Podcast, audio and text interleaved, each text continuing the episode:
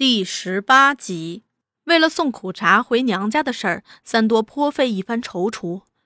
哎呀，该怎样对他说好呢？他们虽然生活在同一个屋檐下，又是站在同一条革命战线上，他是党支书，他是革命妇女会主席，却很少单独谈有关工作问题。他更多的，他更多的是去找支部组织委员小许。三多对这朝夕相见而感情颇深的大嫂也并不真正了解。几年来参加了组织活动，在党的培养教育下，他到底有哪些变化，他是不知道的。总是用旧眼光看他，具有一般农村妇女的善良德行，纯直、朴实、勤劳、勇敢，但也有自私、善妒的一面。而他又往往把他的落后一面看多些。照苦茶的说法是。我们村的男人就是这样，不把女人家看在眼里。因此，当组织把任务交给他，他就颇费踌躇。开诚布公的和他谈明白，还是一般的谈啊？开诚布公的谈，对这样重大问题合适吗？一般的谈，又怕他发生误会啊。他发觉他对有关自己的事儿越来越敏感，越多计较了。几天来，他参加特区一系列重要工作会议。这个问题既没解决，又不便和老黄他们提，也曾考虑通过小许找他谈，又怕被苦茶笑话，什么时候也把我当起外人了。一直到老黄又问起，和大嫂谈过没有啊，才下了决心。那个晚上，他主持村支委会议，把支书职务正式移交给小许。回家时夜已相当深，老黄和大林都已进卧室。三多娘也早上床休息了，邻居家也都睡着了，四周静悄悄，只有苦茶还在堂屋对着菜油灯修补旧衣服。他是在替老黄浆洗衣服时发现有破洞，想利用晚上修补修补，明天一早好交给他。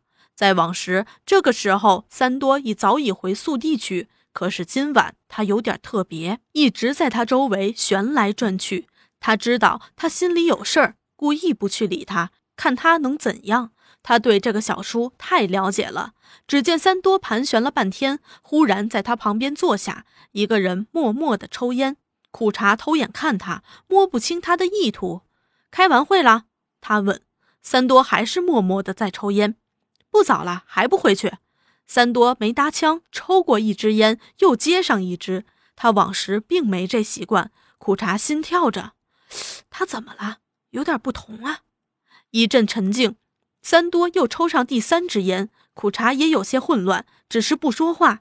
有好一会儿，三多忽然开起口来：“苦茶，那什么，我有件重要的事儿想和你谈谈。”话说得很不自然，神情也不大对。苦茶心跳着，他难道要？他有过这样的信念：他们两个人的事儿一定要解决，而他是决定不先开口的。别给他以为我没他就过不了了。他相信他会开口，难道要谈的就是这件事儿？却又做出毫不在乎的神情。你说吧。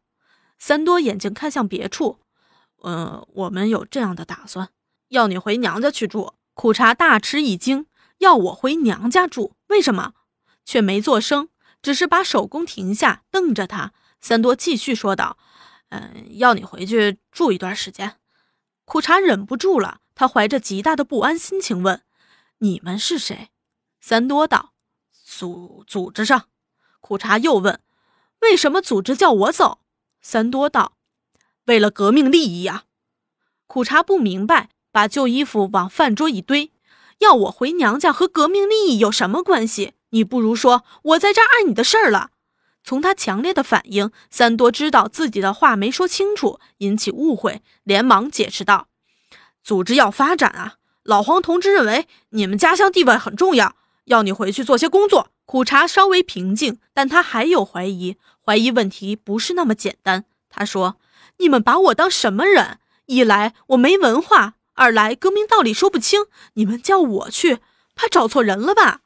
三多有点焦急，他知道苦茶性子，说通了好办事儿，说不通扭住结子好久都解不开，便想用大道理去说服他。宣传革命是我们穷人的事儿，为什么一定要那些中学生、大学生才行啊？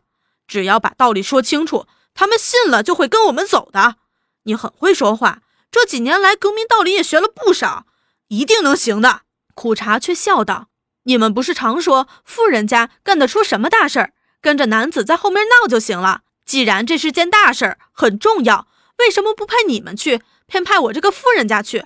嗯，我做不来。”说着，他把女工拿起，重新又埋头做活。三多着了急。在乡里，哪个不听他的？对着成百上千群众，有问题只要他一句话。可是对苦茶，他就没有办法。他总觉得自己有什么对不住他似的，不能理直气壮。他说：“我们男人不是不肯去，而是你的条件比我们更好。那是你娘家，有你亲人，说话了解情况都容易。”苦茶还是坚持着：“我是个笨女人，什么事儿都做不来。”他不是没有考虑，在这个问题上，他考虑许多。为了革命，他什么不肯干，但他有疑虑，怕有人拿大道理压他，调虎离山。他对三多迟迟不愿在他们关系上表明态度也有顾虑，他会不会另有打算？再说青霞山山高林密，又不太平，你叫我一个单身妇女，说着就伤心眼红。他是借题发挥，而三多却是真相大白，兀自忍不住笑了。你也真是。我话还没说完，就发一大堆牢骚。谁让你一个人去了？组织上是叫我同你一道去。苦茶还是掩着面，心里却大感舒畅。谁知道你说的是真是假？三多又道：“组织上也是派我到那儿工作呀，但要你去配合。”于是形势大变。苦茶不禁转悲为喜道：“要是有人送，我还可以考虑。”三多道：“不是考不考虑的问题，是要你马上决定，一两天就走了。”苦茶道：“你不是说过吗？富人家只配跟在男人后头，只要你说一声什么时候叫走，我也什么时候跟着走。”说着，他斜眼看他，又扑哧一声笑了。三多松了口气，他答应了呀。三多娘听说三多要送苦茶上娘家，也满口答应。他对苦茶说：“这些年来苦了你了，连娘家也没多回一次，要给亲家带点东西去。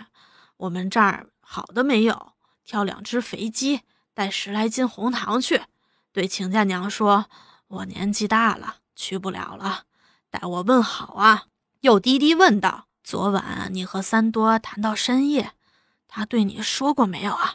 苦茶心下明白，却装糊涂。他问：“娘，你问的是什么呀？”三多娘道：“你还不明白我的心意？我说的是你们两个人的亲事啊。”苦茶面红红的，直摇头。三多娘急了，哼，他不说，你为什么也不说啊？苦茶低下头，三多娘大表不满：“你们两个呀，都在三十上下了，自己的事儿还要为娘的操心，圆圆满满的一对儿，心事都有。我是老糊涂，看不出来啊，就是任性。男的这样，女的也这样。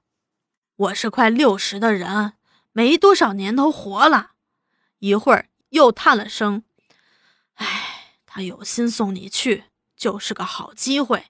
你们两个在一路，准有的谈。苦茶啊，娘可有言在先，这回你们两个的事儿可要定下，定不了，我也不愿见你们了。”其实苦茶也有打算，和三多谈过话，他一夜不能入睡，反复在揣摩思考三多的态度。说他无情，又似有情，有情吗？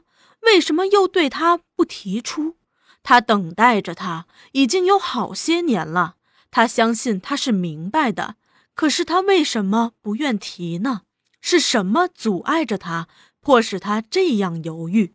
这回他一定要弄清楚，能定就定，不能定也得有个着落，好叫自己有个打算。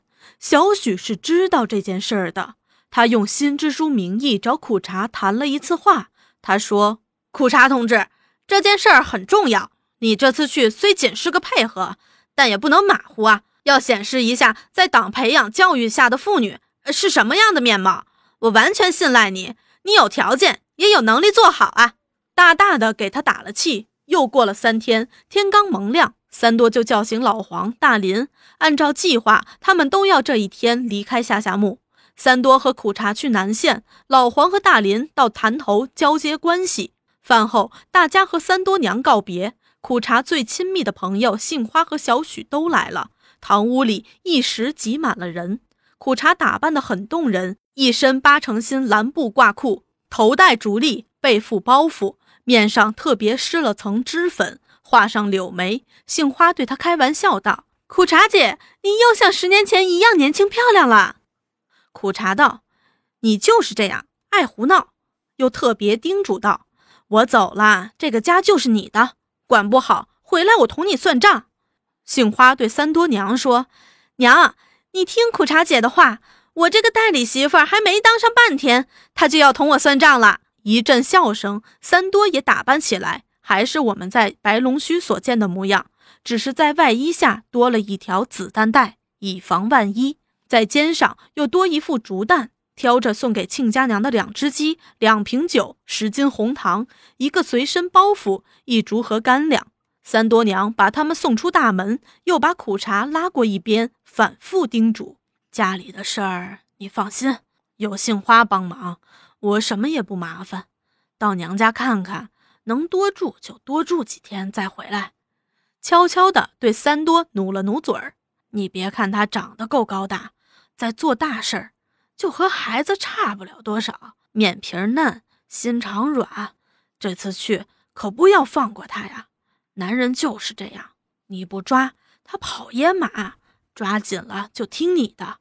娘在家给你们先张罗，你们两个一谈定，回来就摆酒。苦茶心里热辣辣的，又感动又难受，真是个好家娘，却还装出满不在乎的样子。娘，你又说这话。三多娘怕他不听话，紧拉住不放。我说的可句句是真啊。苦茶笑道。我照娘话做就是了。三多娘眉开眼笑地站在大门口，由杏花陪伴着，一直等他们在小学转角处消失。他们几人由小许送出村口，三福早已在大树下等他们。三多问：“哎，带上家伙了吗？”